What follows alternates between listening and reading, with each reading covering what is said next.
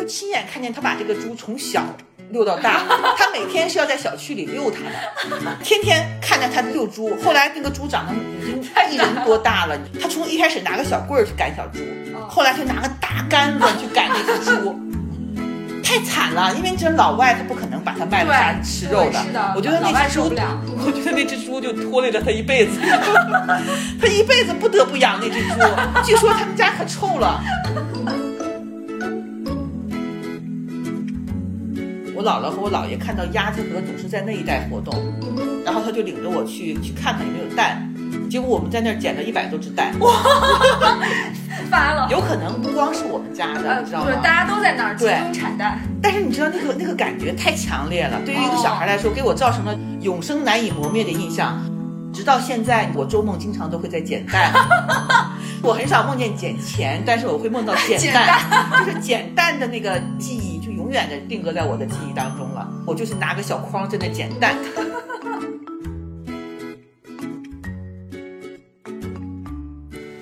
大家好，我们是老娘们儿电台，我是养过各种奇奇怪怪宠物的大 M。我是虽然有一只猫，但我并不把它当成宠物的小 M。都很拗口，都很拗口，都很有故事。那先说你的那个奇奇怪怪的宠物吧，都怎么奇怪法？我说的都是经历，因为哦我目前是没有宠物的、空窗期，对空窗期，空窗期。我现在处在一个漫长的空窗期当中。哦，我想说说我为什么现在处在这样的一个空窗期当中，嗯，是因为我没有办法和宠物建立那种正常健康的那种关系，你是因为我看很多人养宠物是很平等、很松散的那种关系，哦。但我一旦养宠物，我就是那种服务型人格暴露无遗，你知道吗？哦你就当儿子养的，对我就会无时无刻的在关注它，在关心它。嗯，养一只我怕它孤独寂寞冷，养两只我又担心它，呃，有那种对抗的压力。嗯，就因为有有人告诉我说，猫它不是群居动物，哦对比是的比比如说猫吧，它不是群居型动物。有的时候你养两只，它可能因为有领地意识，它会反倒会生活在压力当中。嗯，所以我就一直在处在这种纠结当中，我会时刻担心它有没有。吃饱有没有渴？一个人在家的时候有没有无聊？嗯，或者是有没有各种可能他会死？就是这种各种各样的一些念头就会纠结，让我很纠结。所以我养宠物的时候我会非常累。哦，所以我无法在成年以后养宠物。嗯你的这些担忧是曾经发生过吗？比如说在你小的时候养宠物的时候，我一直是这样的，但是小的时候，小孩儿是看不到更多的忧虑的。小孩儿更多的时候是只能看到表面的东西，比如说养猫吧，小孩儿是看不到就是猫毛，看不到灰尘。嗯。但是长大以后，我就能看到这些。我无时不刻的会看到猫毛，会散布在空气中的猫毛，会看到猫爪印儿踩的到处都是。对，这个是又是另外一方面。我知道，我是想说，针对你刚才说的，就是你会对猫养宠物这件事情过度的呃对，呃关注跟担忧，是你为什么会过度关注跟担忧呢？是因为小的时候曾经有因为你没没有照顾得当而发生的不好的回忆，还是说因为你有了小孩之后，你会带入养小孩的这种心理？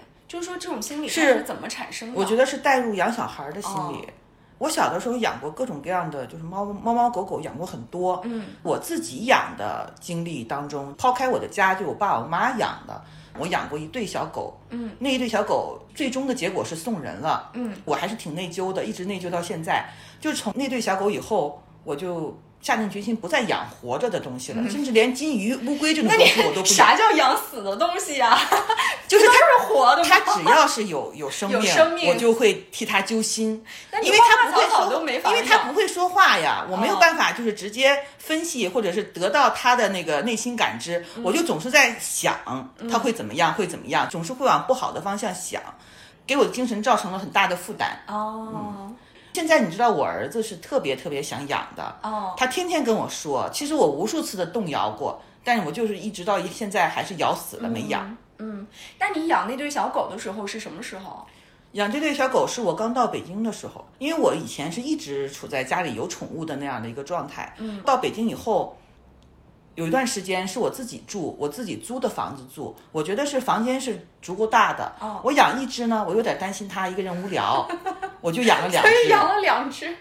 但是我那个时候对于狗的那个习性，它品种和习性的了解太少了。当时养的那对小狗是比格，你知道比格是那种特别能闹的，对，我我见识过比格，它长得跟哦不是比格，那叫比熊。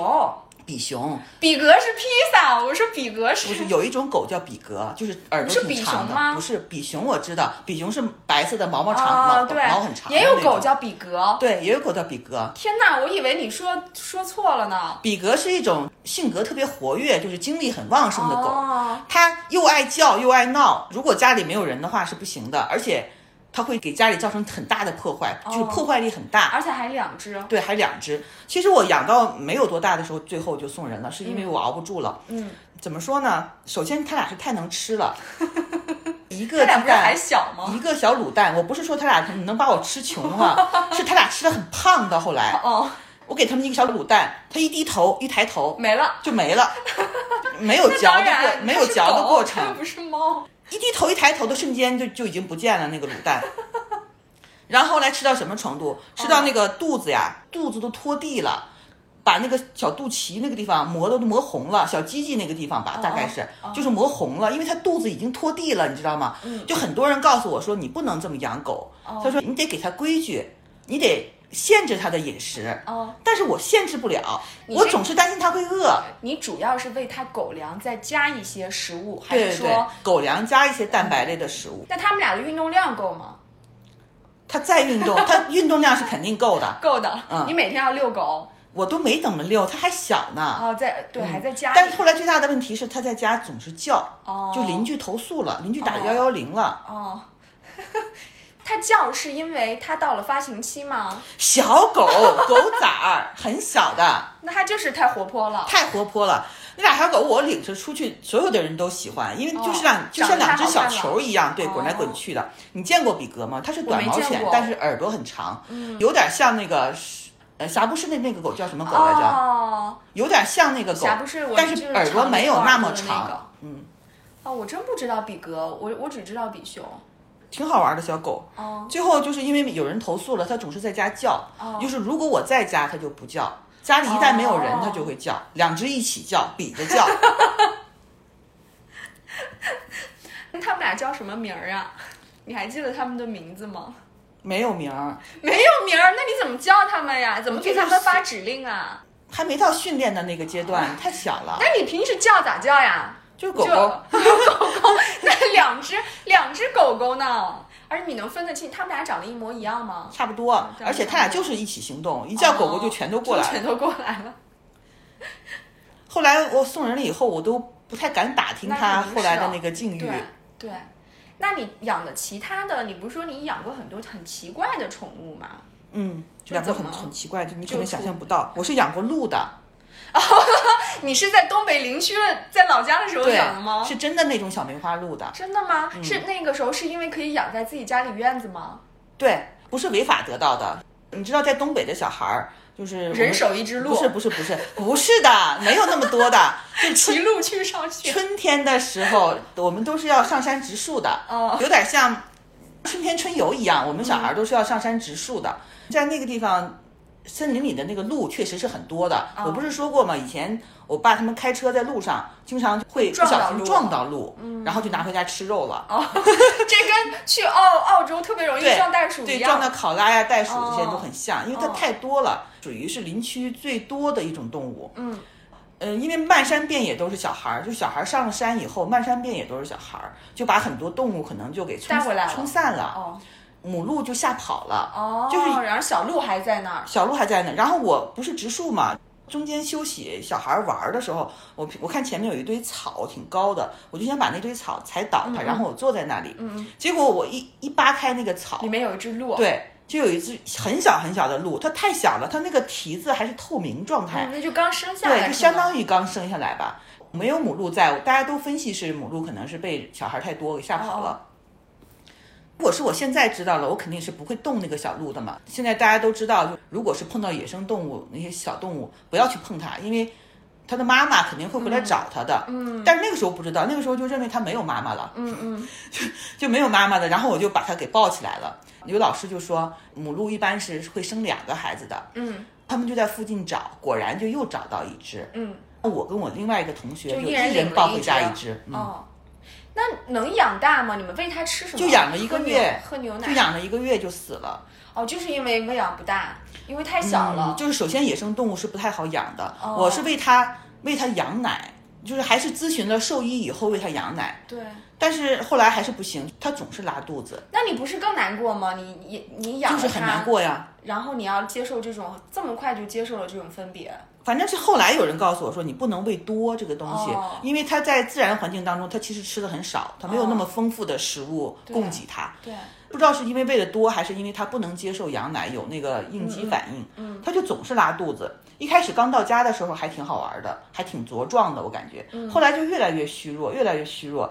我还担心它是不是家里环境不好，我还特意去山上重新给它找了一些干草，就周围环境当中的那些干草给它铺在小窝里。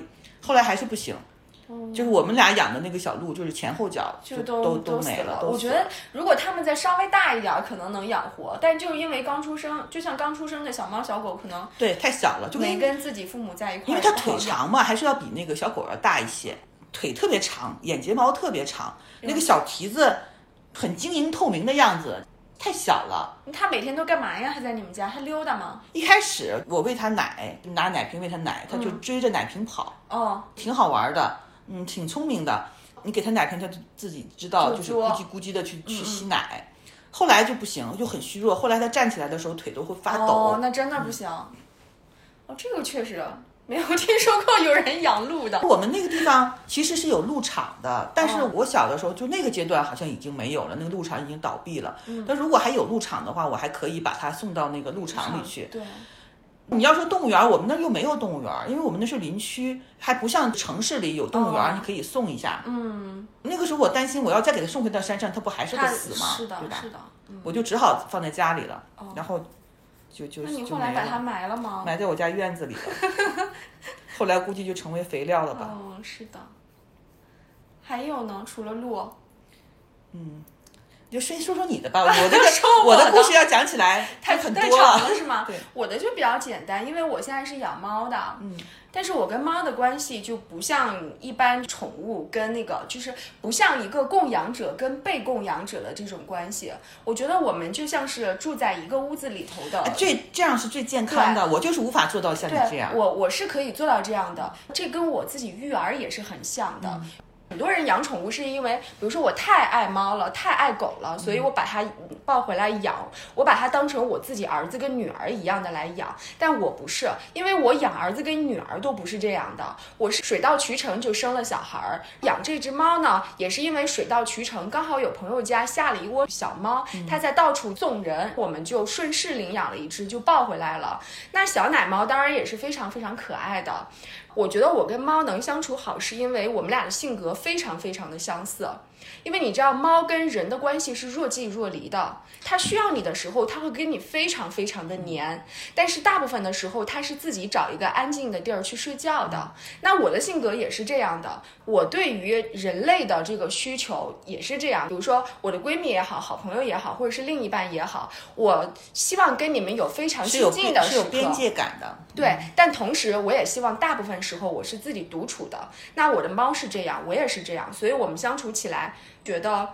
嗯，非常的匹配，就真的是非常匹配。他一天当中只会有一次跑过来，在我的身上踩奶，或者是趴在我身上求我来抚摸它。这个时候刚好我会觉得，哎，这一天了，我这一天都空落落的，有一只小毛茸茸的东西过来让我抚摸它，那我就抚摸它，然后我们就一副母慈子孝，就非常好。大概摸了一两分钟或者是五分钟之后，猫觉得嗯够了，我找地儿睡觉去了，然后我就会起来把猫毛掸一掸，弄弄收拾好，然后自己看电视。其他的时刻我们都是。不会说就是时时刻刻的我要盯着它，它在哪里，我要跟它一直把它抱在怀里，是不会这样的。对你刚才说你抱它，如果我养猫，它落在我腿上了，嗯，它只要不走，嗯，我就不敢动，就是我就不舍得动，嗯，我知道，嗯，就是那种心态，你知道吗？不太健康。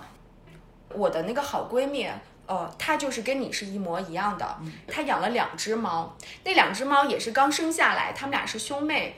就一起抱来了，从奶娃娃、奶猫开始，一直养到现在，已经养了八年还是九年了。他对那两只猫的上心程度，比我对我儿子还有我女儿的上心程度还要严重。导致了他非常容易陷入焦虑的状态中。我记得很清楚，几年前有一次我去他家玩的时候，他猫有点拉肚子。他就抓狂了，他几乎每一天都在问自己、问身边的人，我要不要带猫去兽医院？嗯，但事实上他已经带猫去过了，医生也跟他说，呃，给他开了药，就说你再观察一下他，因为也没有别的更加快速的方法。你想，人拉肚子也得需要一个治愈的过程啊，何况是一只猫了。然后他就会每天的关注猫吃了多少东西，拉了几次。肚子为什么今天还没有好？今天还没有好，我到底要不要带他们去医院？如果我带他去医院了，猫应激了怎么办？是不是比拉肚子的反应更严重？他就长期的就是在这种焦虑当中，而且我都不能问他。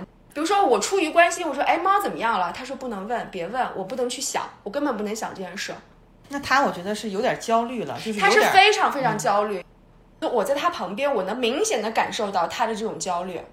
这种焦虑他会传染给身边的人。那我跟他在一块儿的时候，我会看见他无时无刻的眼睛是追着猫走的，不断的在看猫，说：“哎呦，说那个呃孩子你别这样，说妈妈在这儿呢。”又说：“没事儿没事儿，孩子别怕或者什么的。”他已经对猫关注到没有办法跟我聊天、跟我对话了。嗯，哦。这个跟他的那个生活状态也有关系，他自己一个人独居，就是只家里只有他和猫。嗯，然后最近他不是因为搬家了嘛？搬家了之后呢，他的猫就是去了新的环境，猫肯定是会不适应的，它肯定需要一个熟悉的环境的。因为猫第一是胆子小，第二是容易一惊一乍的，自己吓自己。所以它的猫刚去呃新家的时候，是一天没吃饭，然后也不怎么睡觉，然后它就受不了了。你知道它跟我说，它是拿着猫粮一粒一。粒的塞进猫的嘴里喂的，而且他晚上睡觉是要搂着猫的，猫一醒他就醒，他要安慰猫说：“哦，宝宝睡觉，宝宝睡觉。”就像是我们照顾一个小婴儿，你把婴儿在怀里头哄睡，哄睡了以后，把婴儿一放下床，婴儿就醒了，然后你再抱起来哄睡。他对猫就是这样的，猫是这样的。我有一个朋友，他们家有一只猫，是有一个阶段是有口炎的，嗯，他不太爱吃那个猫粮了，但是他又必须吃，嗯。他就是拿手捧，拿手捧一粒一粒的喂，你要是给它放到，对，你要给它放到碟子里，那个猫就不吃。对，在他的眼里，他的猫是非常脆弱的。嗯，但是我跟他说，你要相信。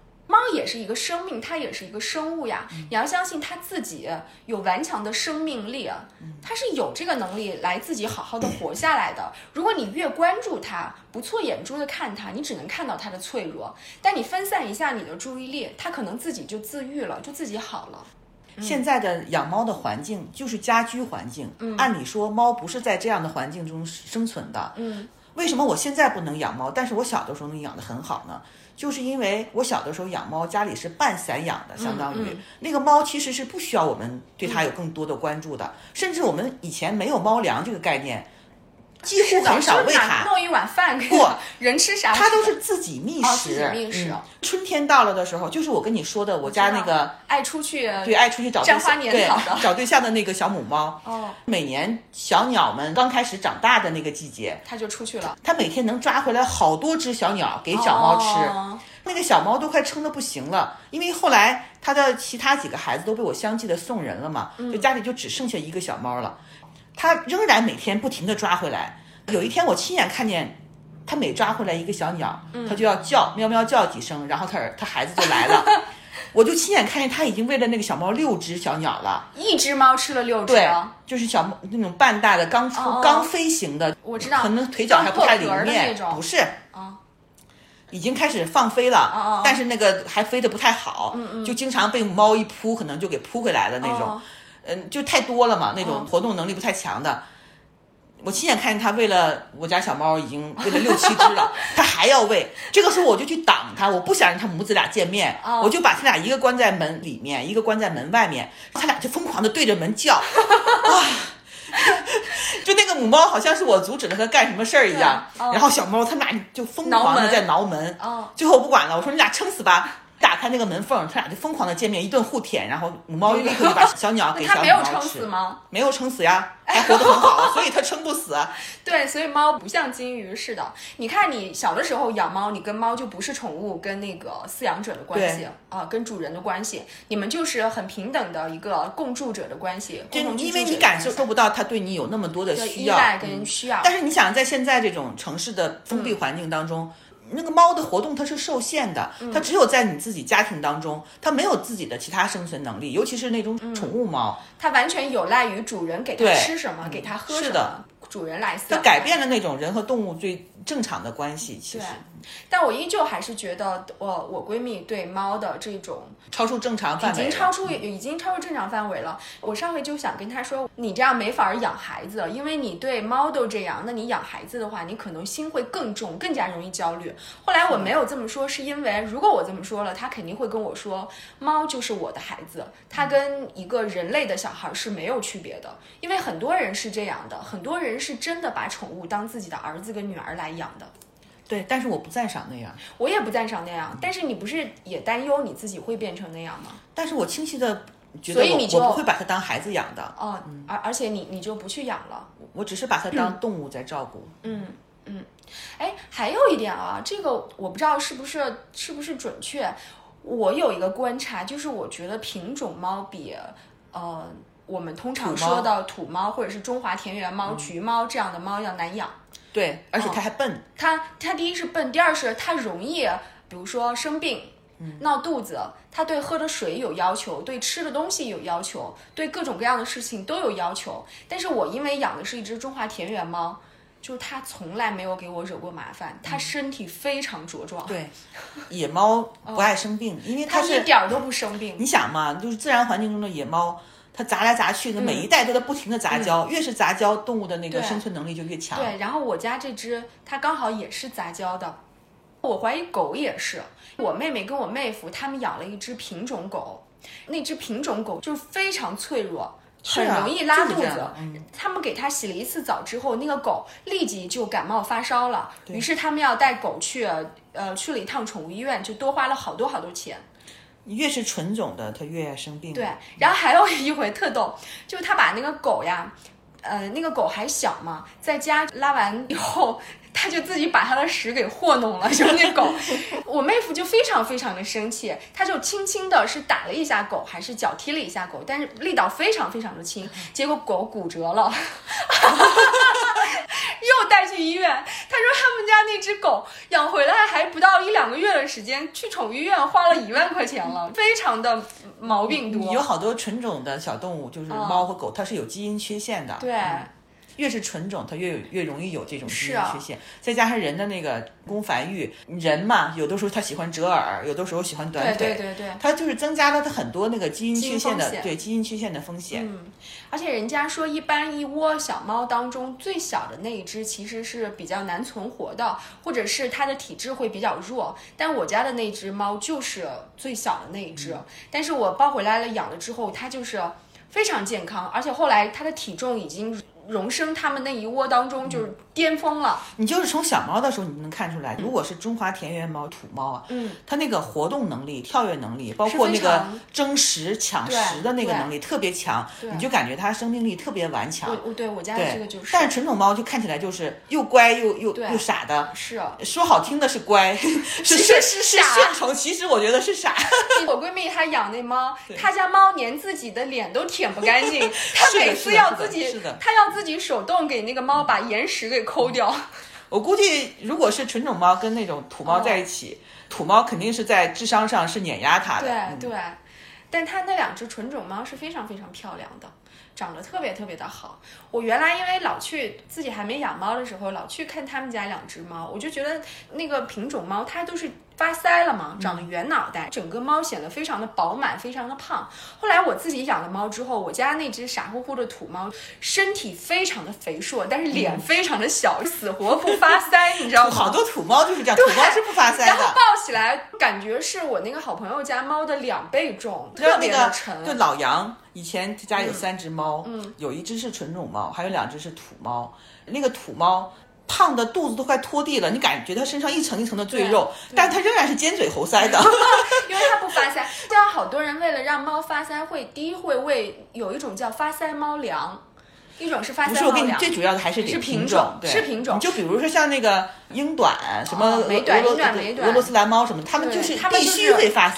对对对对，第一是会喂发腮猫粮，第二是会给生肉吃。说喂生肉的话是比较容易催胖的，它的脸就会嘟起来。我家的那个猫因为脸太尖嘴猴腮了，就会显得那个嘴特别的凸。我说你怎么越长越像狗啊？因为那个狗的嘴就是凸出来的。纯种猫人家就是头大，哦，看起来很体面的样子，对，圆脑袋很漂亮嘛，所以大家喜欢养纯种猫嘛，因为人家颜值高呀，长得好看。但是也有很多人喜欢养土猫，因为他们会觉得土猫更加千变万化一点，因为你会觉得品种猫长得都是大圆脸、大圆眼睛，比较雷同。当时那个老杨家有两只小猫，放到我家去玩，嗯，就是一只土猫，一只。就是纯种猫那个折耳，嗯，当时正好是我爸和我阿姨在我家住着，我阿姨就不停的喂那个纯种猫，嗯，我说你怎么不喂喂这只小土 猫那个小狸花猫？她说还是喂这个吧，这个 挺贵的，这个挺贵的。他俩要是都跳都闯祸了，我阿姨也不会去打那个纯种猫，只会去打两下那个小土猫。小土猫好可怜，因为说哎呀这个挺贵的。嗯，是啊。再接着说你的那个奇怪宠物还有啥？仓鼠，仓鼠我养过呀。仓鼠我是最近才养过的，又是一次失败经历，实在是说了，是因为我儿子实在是熬不过他了。一开始他的要求是养狗，嗯，实在不行养猫也行，嗯，后来再实在不行，哪怕养宠物也行。他是这么跟我说的，说他说我们班就剩谁谁谁和咱家没有宠物了。这话一说，你必须得给买，这也太可怜了呀。就是啊，后来不就买了一小窝仓鼠嘛，他就立刻在班级群里发说。咱们班就只剩谁谁谁家没有宠物了。那个谁谁谁感觉压力，父母的压力好大。总之，那个你没养多长时间，还是让我给送人了。我买回来以后，我就立刻给他添置了很好看的豪华窝，什么嗯鼠粮啊，还有那个草，就是那个铺在窝底下的那个草都准备好了。嗯。当时我买的时候，嗯，我是跟他说要两只公的，就是我不想让他们下崽儿，对。而且之前养过那个宠那个小仓鼠嘛，它如果特别能生，它太能生了，一个月一窝，这谁能受得了？往往哪送啊？你说。后来那个人就拿了两个公的，我就一直以为是两个公的呢，所以我也所以我也没有去关注他俩下不下崽儿之类的。结果我不是送人了吗？最后，就过了一个星期，他俩下崽，人家就给我发来了人。下载的照片，你知道吗？我儿子看了要气死了，你知道他气急败坏。他因为他特别想，他特别想目睹到就是小松小松鼠下崽儿。哦。那他后来还有在要求养别的吗？没有了，嗯，因为我不养了。我定期是带它去那个就是猫咖去撸猫的，就是他每撸一次回来，它就会陷入一段时间的那个想养想养宠物的疯狂的那个欲念当中。还好它喜欢的还是这些热血动物，就是毛茸茸的。对对对，他不喜欢冷血动物。你看有很多人他啊，我养养蛇，我养过小蛇呀，我养过小蛇的。哦天哪，你跟我说说你为什么会养蛇？就是我完全不懂。你知道我上大学的时候，就是街边经常有人卖那种小蛇。他拿那个蛇吗？宠物蛇，他说是它没有毒，也不咬人，不会长大吗？我没有长，没有，我没有养大呀。我很害怕，真的很害怕蛇。说起养宠物，我感觉我造了造了很多孽。那个小蛇就这么长，但我想想大概有多少啊？就可能不到那个三十厘米，大概也就二十厘米吧，就一个小尺子那么长，挺小的一个小绿蛇。他们卖的时候都是放在那个小竹篓里啊。我都忘了，好像是喂那个菜叶之类的。我们没有放假的时候，就把它放在教室里，放在宿舍里。不是你们其他同学没有意见吗？平时它都在小篓子里头，它出不来的。平时，也就是说你会让它出来？我放在床上玩。上床的时候，我会让他就顺着我的胳膊爬一爬。哇，你到底是怎么想的？你真的是个另类少女。它一点也不可怕的，你知道那个无论是多热的天气，它都是凉的。对，它都凉丝丝的。它是冷血动物。它爬在你身上的时候可舒服了，它是凉丝丝的。我真的受不了。而且你只要你离近了看，你会发现它那个。蛇的那个鳞片非常精致，一一层压一层的，特别特别精致，特别有细节。我如果跟你在一个宿舍，我真的我就不敢回去了。就是我跟蛇不能，我又不让它出来呀。只有我在床上的时候，你不怕它有它爬到别人的床上去吗？我不会让它爬到别人的床上去啊，它没有那么大的活动力。它平时是在那个小竹篓里头，另外它也不咬人呀。你说到蛇，我必须要插播一段，就是我自己的经历，因为我是非常怕蛇的，我连带着跟蛇长得非常相似的这种啊爬行动物我都怕，比如说鳝鱼。好多人养蜥蜴，那你蜥蜴也怕呗？对我肯定是怕的呀，但是蜥蜴还不如鳝鱼像那个蛇嘛。鳝鱼跟蛇几乎长得是一模一样的，就是那个黄鳝。我小的时候，我爸我妈是非常爱吃黄鳝的。有一天中午的时候，他们就大概买了十几条黄鳝，他们没有杀生，他们是打算晚上自己杀了以后吃的。他们就把那十几条黄鳝放在了一个圆脸盆里头，然后就放在家里。他们俩就去上班了。上班了以后，我自己一个人在家写作业呢。我当时还在写毛笔字，手上都是墨汁什么的。突然有一条鳝鱼爬了出出来，在缓缓地往前蠕动。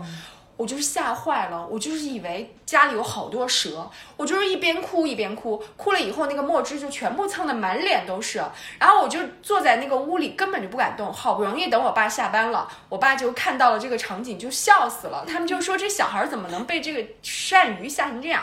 因为我就是把它当成蛇了。然后我爸我妈在杀鳝鱼的时候，两个人还相互提醒说，你数数看是不是多少条，别到时候晚上睡觉的时候它又从沙发里头爬出来了。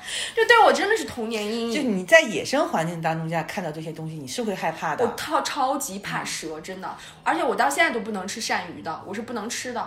鳝鱼我也不能吃，哦，而且如果是在野生状态下，我看到蛇也会害怕的。嗯，但是因为我当时买它的时候，它就是以以那个小宠物的身份出现的。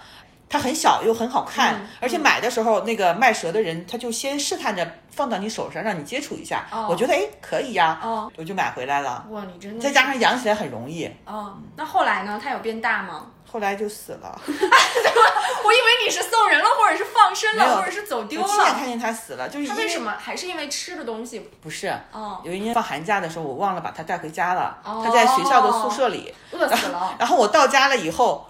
我突然发现我我忘带它了，嗯，我又不可能回去拿它了，嗯，当时我妈我爸他们还安慰我说，你这个东西啊，它可能冬天会冬眠的，对，哎，没错呀，它是会冬眠的呀，但是它咋不冬眠呢？但你听我说，我走的时候其实就已经是冬天了呀，它也没冬眠呢，它就是动作迟缓了一些，感觉不像天气暖和的时候那么活那么活泼，哦，但是等到我一个寒假过去以后，回到宿舍再打开再打开那个小竹篓。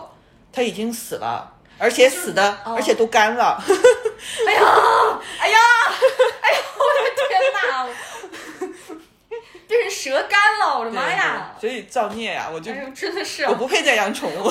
哎呦，真的，哦天哪，天哪，我的妈呀！你真的是养了一堆奇奇怪怪的。嗯，不奇怪的东西就更多了。我不是说过吗？我小的时候，我家里一直是一直有动物存在的，总是有几只鸡。总是有几只鸭，总是有几只鹅，就是这三样东西，我家是一直都有的。对对对。小的时候那些鸡什么的，我还经常喂。嗯。那个时候没有没有饲料，很少没有人家去拿就是买的那种饲料来喂鸡鸭鹅，都是拿那个蔬蔬菜菜叶剁碎了，跟那个玉米面混合在一起，然后喂它们，它们就很爱吃。那就下来就是柴鸡蛋吧。是柴鸡蛋，他们就是也是也是走地鸡，对，走地鸡啊，什么柴鸡蛋之类的，就是都是这种的。那个鸭子和鹅每年都会下很多鸭蛋、鹅蛋嘛。嗯。每年我们家都会腌鸭蛋、鹅蛋。哦。对，可可逗了。我姥爷是不太识字的。嗯。每次腌鸭蛋之前，他就拿一大盆鸭蛋在那不停的数。这个时候，只要一有人跟他说话，就忘了。他之前的就白数了。让他再重新数一上午一上午的在那数鸭蛋。我说你为什么要数它呢？就直接腌上不就可以了吗？他就一定要数。哎，你知道小鸭是非常好看的。对对，我以前是买过小鸭的，但是我觉得通常这种你在外面买回来的什么小鸭、小鸡，包括你买的小蛇，很容易死。这种东西都是很容易死。还有还有兔子，兔子也是有人卖的，回来养。但这种我都觉得在外面买回来的这种东西都特别不好养活。它如果是跟着大的，比如说小鸡跟着母鸡，小鸭子跟着母鸭子在一起，它非常容易活。对，但是你你不知道为什么，对，是的，活不了。自己养就养不活。去年我儿子。up 我我老公带他出去玩儿，就在公园门口还买回两只小鸡来，他拿回来就把我气坏了，你知道吗？我特别不想养活的了，那个时候已经，所以后来又死了，气急败坏，是死了吗？下场死了呀！你真知道，你真的离活物远一点儿。后来来我才知道它不是小鸡，它是小鹌鹑，它是鹌鹑的崽。更难养了。它更小，你知道吗？它一回到家就开始哆嗦，一回到家就不行了。而且他俩一拿回来，他们就不管了。我知道啊，他们吃什么以及怎么保暖，就都成了我的事儿了。哦，我又看不下去，他俩无所谓，但我看不下去，我就要给他拿毛巾，想给他取暖，给他放在暖气旁边不远的地方。但是他就一直在抖抖抖抖抖了两天，回来就死了，气死了，我简直是要太虐了。我跟你们说，就是很多人喜欢把这些小崽儿拿出来卖，因为大家会觉得超级小的东西都非常可爱，就会去买。但他们跟妈妈分开了，就是不好养活的。它还不像小，所以我特别恨那些卖小鸡小鸭的，因为那个东西明明它没有办法当成宠物养的，它是你是养不活的。一般家庭你就是养活了，你你能容忍它家里有只鸡有只鸭到处在拉屎吗？对，它只有刚生下来的时候才可爱，它大了一点之后只会给你带来麻烦。它就是拿回来给小孩玩的，对，让小孩随便随便捏咕捏咕什么。之类的，我所以，我特别讨厌卖这种东西的人。对对。我再来说一个，我婆婆家养了一只狗，我跟你说，那只狗是一只贞洁猎狗，就是一狗不是二主的狗啊，你知道吗？就是是有这种狗的。我知道。最开始不是我婆婆养的，是我婆婆的妹妹养的。她妹妹养了一段时间之后呢，就不想养了，就想送人。结果他一开始是先送给别的朋友的，送了人了之后，第一，那个狗是绝食的。它在新主人家是不吃东西的。第二，那个狗会往回往往回跑，是往往那个三姨家跑。还有就是那个狗啊，它会自杀，它会跳水。虽然狗是会游泳的，但据说它当时是就是跳进去，它不跑水，它是自杀的。活不下去了，对，所以它非常的贞洁。三姨就说：“那不行啊，那这狗这样不行。”他就把它抱回来了。抱回来了以后呢，就给我婆婆养了。因为我婆婆是家里人嘛，是她那个见过的，对，是家里人，所以那个狗呢就勉强在我婆婆家住下来了。但是那个狗在我婆婆家大概住了好多好多年，我婆婆是不能给它洗澡的。这么多年下来了以后，还必须是只能是三姨一个人每个礼拜去一趟我婆婆家给那个狗洗澡。那个狗是非常。烈的，而且那个狗绝对不是一条宠物狗，你人不要想希望从它身上得到任何你侬我侬的感情，你知道吧？我知道，就就毫无你侬我侬，它就是很烈，性子很烈，很凶。如果来了陌生人，我一定叫，我一定吓唬你。它是一条非常好的看门狗，它对主人也很忠诚嘛，忠诚是肯定的。因为我婆婆家他们那个时候是住在牛栏山，比顺义还要远的地儿。每年过年的时候呢，他们是要去顺义奶奶家去吃年夜饭的。我婆婆从牛栏山到顺义坐着公交车去的，那狗就跟着公交车从牛栏山跑到了顺义。这真是像忠犬八公嘛？对，就是那样的。你知道我看忠犬八公的时候，真的是哭死了，哭死了，哭的我好几天眼睛都是。忠犬八公不是翻拍了好几个国家的版本吗？都不能看，不能看，不行了，看真的是真的不能看。哎呀，我印象最深的，在我生命里最重要的一猫一狗，就是我们在东北养。后来我们家搬到烟台之前，它就是那样的哈，嗯，就是有一只狗，有一只猫，它俩是同时存在的。嗯，那只猫呢，就是警长猫，就是我跟你说的爱找对象的猫，它是在我家时间最长的一只猫。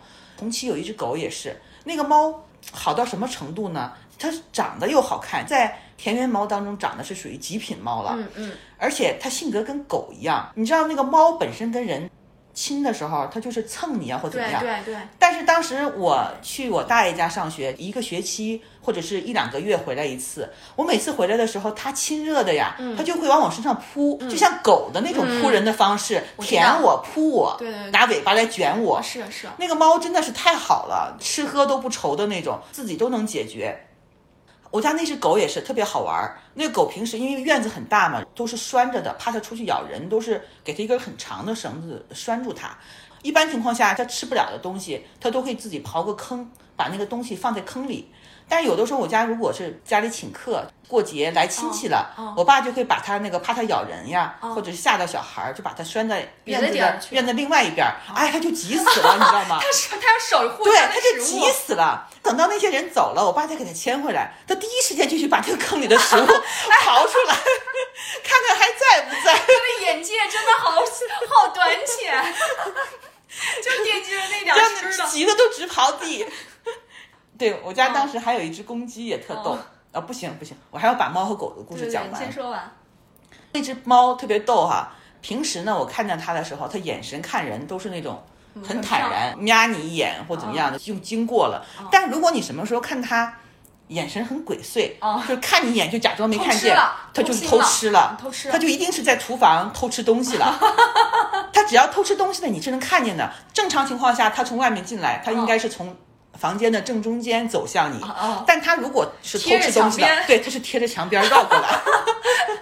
他也太明显，特别明显，就你就一看你就知道他干什么了。那只猫可聪明了，从外面回来，它也知道叫门，它就到窗户这儿。就拿爪子扒扒窗户，或者是喵两声，它就知道叫门，家里人就给它打开了。但是神奇的是，你知道什么吗？那个猫和狗都是在我家那么多年，嗯，等到我家快搬家的时候，它俩都丢了，它俩都丢了，哦，真的，就自己走了。他们俩老了吗？没老，我觉得应该算是中年吧。哦，就是猫和狗都不见了，你不知道是因为什么，就好像他们知道了这一点，就自己去找生路了，大概是。你知道我婆婆家的那只狗后来是老死的，而且它真的是在临终之前就自己找地儿去死了，它不是死在家里的。他们说猫和狗都是这样的，就是不会死在那个自己熟悉的地方。对，因为我婆婆他们对那只狗非常好。我公公婆婆是那种属于我只要养你，我就会对你特别特别好。他们是把狗当人一样，就是我记得很清楚，那时候我们只要去超市。他们一定会买双汇王中王，一买就买很多，专门给那个狗吃的。那个狗也是，它是不着家的，它每天都是会出去，就跟上班一样，出去野一圈，然后再回来。然后那狗也没有做过绝育。然后我老公就说，那狗 在外面肯定有这些花花肠子的事儿，不知道下了多少窝了。对，它最后老死的时候，它大概十八岁吧，就是自己出去了，走失了一样，再也没有回来了。哎，所以我到现在还挺怀念我家那那猫那狗的。我觉得真的是养久了就有灵性了。他们知道你们要走了，也不可能把他们都带走。那个时候是不可能带走他们，是没办法带走。但是我肯定会给他找一个妥善的去处的。是，对对。就那么没了，也不知道去哪儿了。嗯。但是我倒不发愁，我家那个猫，那个猫的生存能力是很强的。但狗可能就会差一点。我家那个时候还有个公鸡。对对，刚才有公鸡的故事。我们家那公鸡哈超厉害，一个是它有特别强的领地意识，嗯，另外就是它有很强的保护母鸡的意识。如果你拿个小棍儿戳它，它没事儿，嗯，但是如果去拿个小棍儿戳我家母鸡，它立刻就来叨你。有好多小孩儿因为到我家找我弟弟玩，被我家那个公鸡给叨了，把脸上都叨出眼儿了，你知道吗？为什么？因为他们欺负母鸡了吗？他没欺负，他就是可能路过他的领地了，他就要叨他。另外就是公鸡可能欺负小孩嘛，看小孩长得矮，他就欺负他。后来我爸就拿一个小锉把他的嘴给搓搓，把尖的给搓平了，对，把那个特别尖的嘴给他搓圆了，就跟给猫剪指甲一样，就是不会太伤人了嘛。哎呦我的天哪！你说给猫剪指甲，我就想到。我我跟我老公养了猫，养了一年了，我们不还仍然没有学会给猫剪指甲，因为我家的那只猫太烈了。你拿什么给它剪？不有那个专门的那个，就是拿那个东西，因为我们没有办法把猫摁住不动。我们在前一年的时间都是把猫放进那个猫包里头，然后带去宠物医院剪指甲的，因为这种小事儿。后来那个猫大了之后，那宠物包你就塞不进去了，它会挣扎，就跟杀了它一样。我看他们有的不会剪的，拿一个枕巾或毛巾，根本不行。我们试了，我们试了各种的，什么浴巾抱呀，然后什么呃捡箱子露出四肢，什么招都不行。那个猫包都已经小了，我们就买了一个航空箱，航空箱不是特别大嘛，我们就要把猫塞进去，我们俩都塞不进去。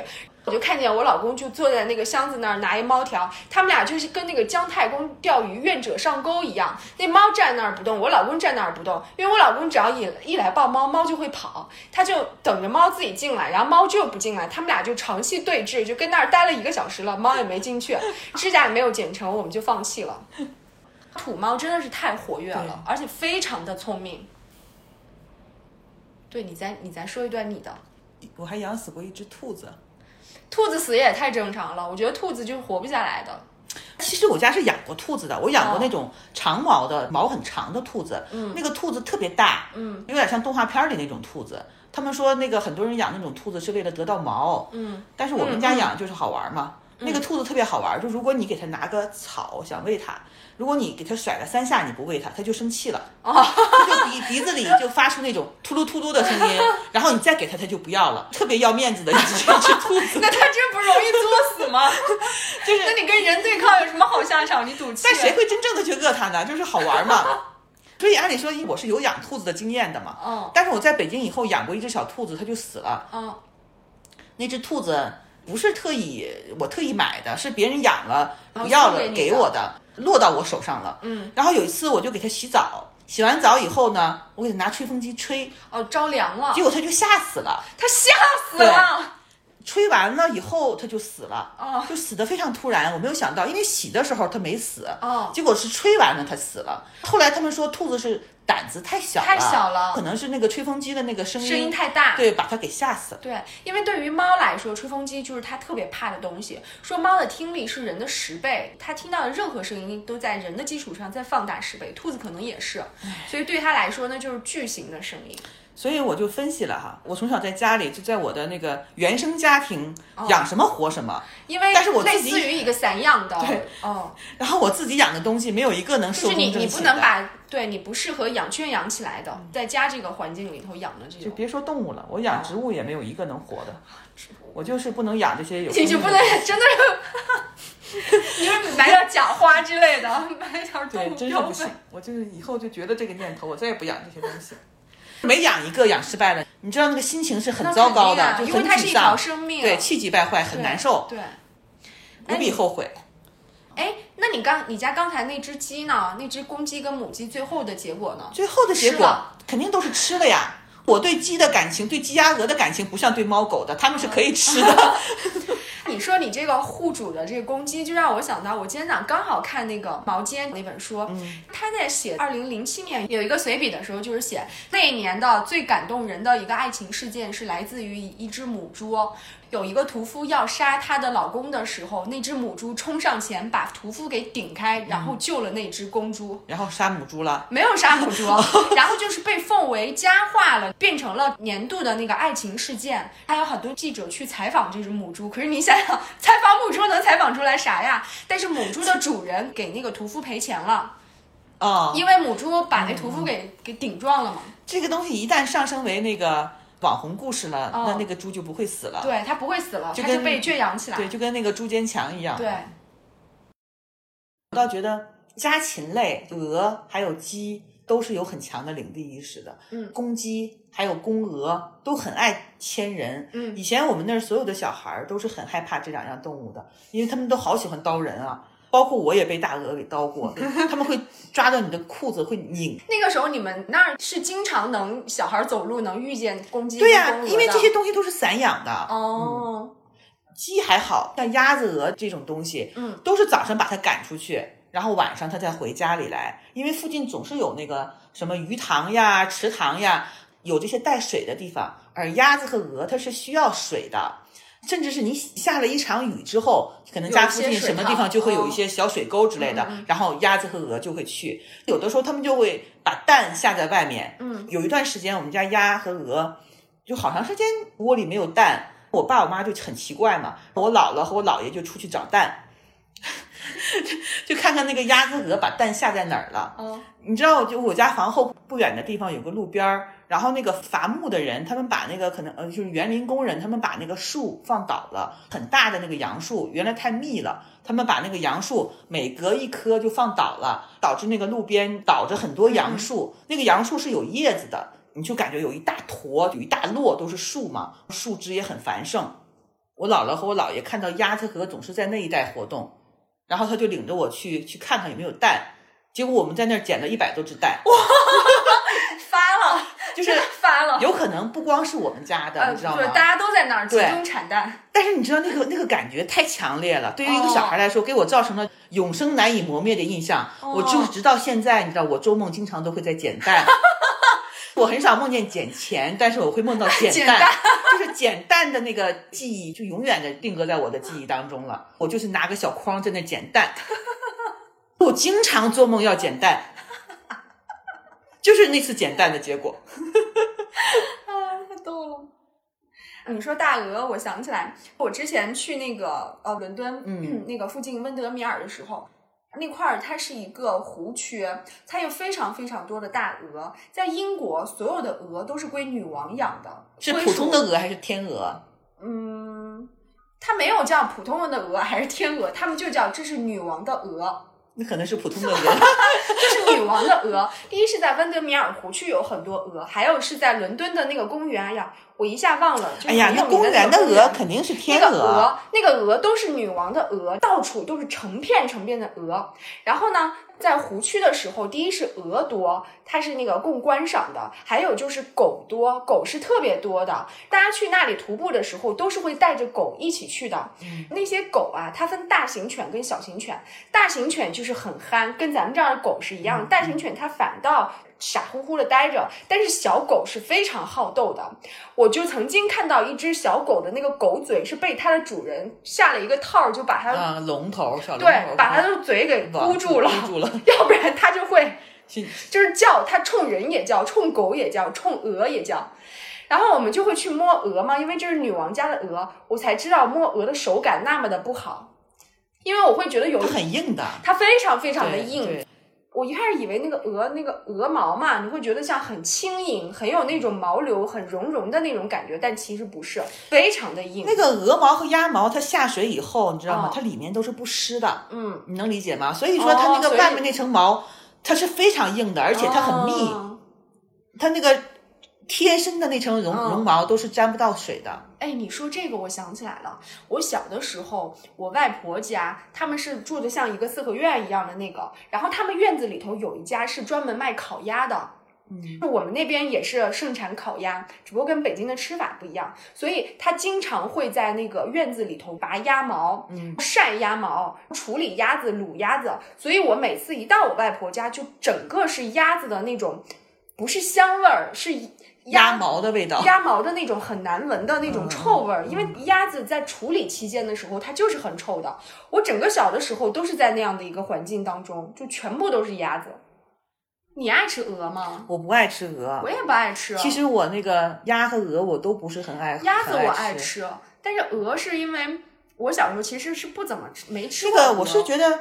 那个鹅的那个肉丝，它太它太微太粗了，太老了。对对对，我第一次正儿八经吃鹅是前两年我去深圳玩的时候，潮汕那边挨得近的那个南方那边吃鹅吃的非常多。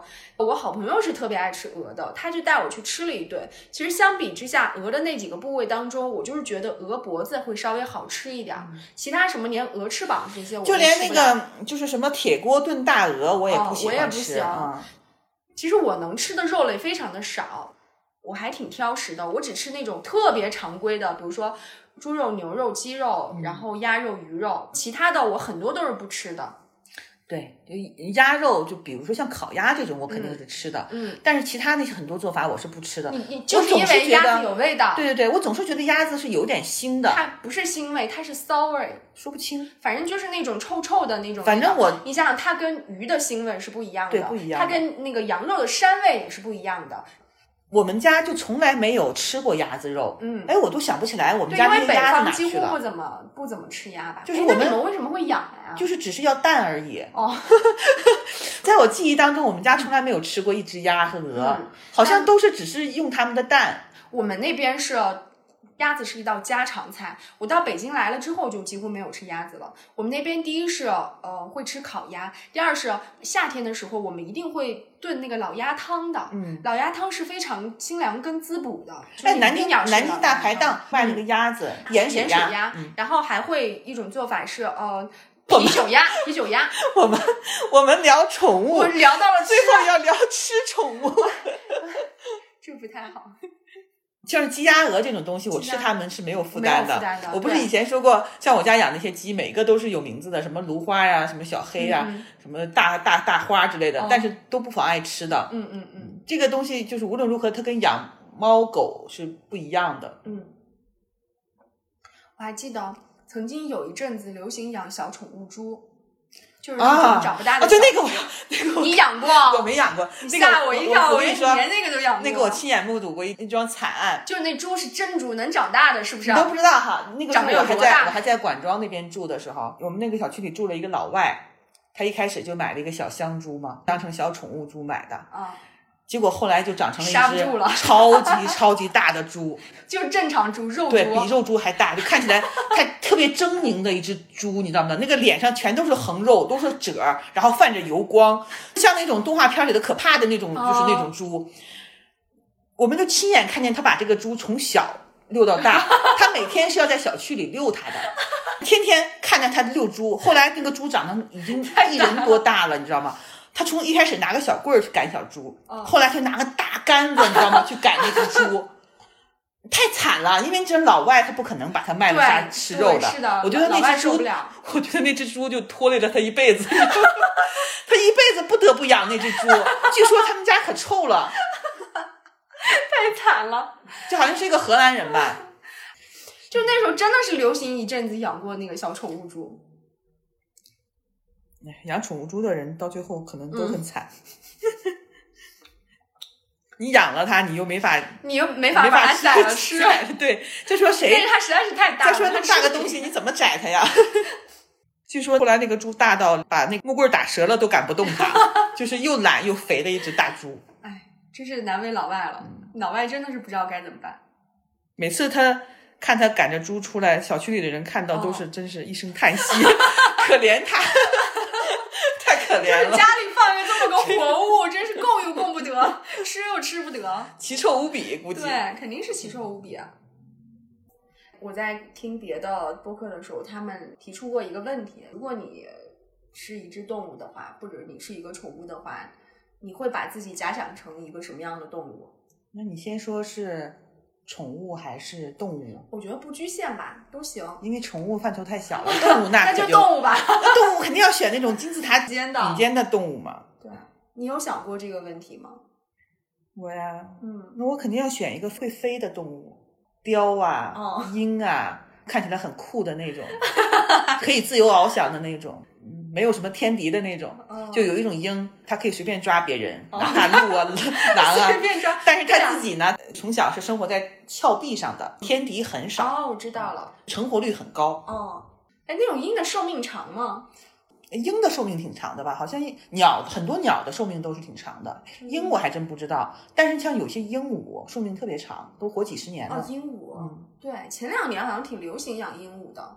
我小姨就特别喜欢养动物，而且她养什么活什么。嗯，她养的动物都活了，很多看起来很离奇的东西她都养活了。你们家真的很擅长养离奇的，她养她是特别养喜欢养动物的，就她现在养的就是鸟，她养了好几只小鸟。她那个鸟啊，都是她从蛋孵出来的。我天她不是说买的买的成年鸟，她有的时候得到了一个蛋，她居然把它孵成小鸟了。这种从蛋里孵出来的养大的鸟，一点都不害怕人。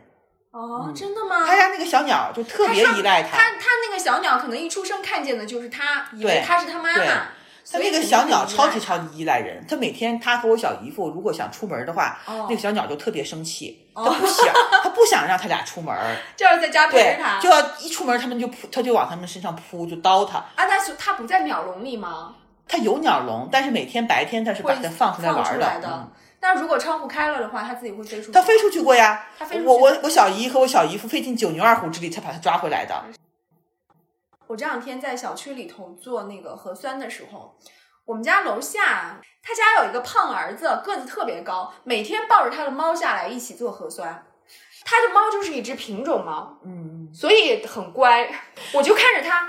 因为他又胖，抱着一只猫，然后胸口一大团猫毛，那猫毛 染着他那黑 T 恤上全是猫毛，天天抱着猫下来一起做核酸。那种能抱出来或者是能牵出来遛的猫哈，基本都是纯种猫，都是纯种猫。土猫一般是不接受，对不接受。土猫出来了，它就回不来了，而且它也不接受那种，就是你身上给它绑个那个撸猫袋儿，它不接受的。不接受的。我以前是，包括现在也是，你知道我那个微博的收藏夹里。基本上有一半儿以上都是宠物博主，哦，发的各种猫猫猫狗狗的东西。嗯，我以前特别喜欢看的，就以前在微博没有流行起来的时候，就是新浪有一个一个宠物论坛，嗯，里面有有猫的分论坛，也有狗的。我在那上面就是认识了很多那个博主，然后这些人到后来又转战到什么博客、博博客呀，还有微博。对我之前最早上的一个论坛是五五 BBS。上面的宠物版，它就经常会有什么领养猫呀，然后寄养啊、帮忙呀这些的。当时有很多网红，那一代有很多猫网，就是猫狗网红，估计现在可能都没了。就我现在养猫的这个感觉，就是家里有人，你自己在家的时候，你不会觉得很孤单，总有一个生物在你旁边，它给你陪伴。我是觉得，就是如果是你白天上班，家里就没有人了，就这种家庭状态是不适合养宠物的。就最好是家里有老有小，就是一整天家里都有人是最好的了。然后你就不会经常出门儿，即便是你出门，比如说你出差什么的，家里仍然是有人的。就这种家庭环境才适合养宠物。但我觉得我现在还行，因为咱们也不属于啊，每天都那个。第一不不出差，第二也不是每天都。呃，要去要出来，所以我觉得我陪伴猫的时间已经算是非常非常的长了。而且就像我说的，我家的猫对我的依赖程度并不是很高，它会依赖你，但是你如果不在的话也 OK。